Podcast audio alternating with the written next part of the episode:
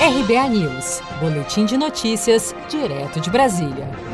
OMS recua e afirma agora que assintomáticos podem transmitir a Covid-19.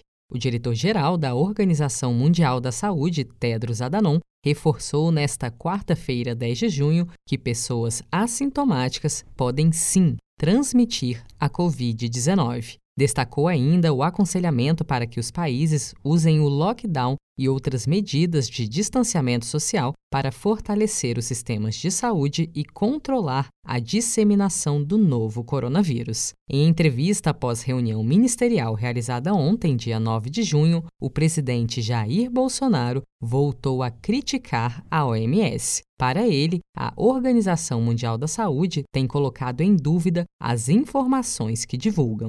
Nós temos que ser realistas na realidade. Nós sabemos que não tem comprovação de nada no Brasil. Até hidroxicloroquina não tem comprovação. O OMS voltou atrás.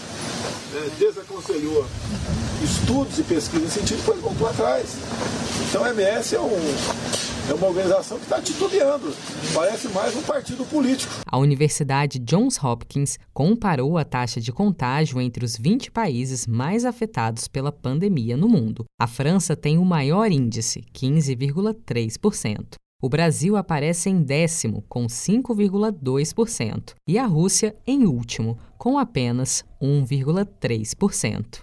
Você está preparado para imprevistos? Em momentos de incerteza como o que estamos passando, contar com uma reserva financeira faz toda a diferença. Se puder, comece aos pouquinhos a fazer uma poupança. Você ganha tranquilidade, segurança e cuida do seu futuro. Procure a agência do Sicredi mais próxima de você e saiba mais. Sicredi, gente que coopera cresce.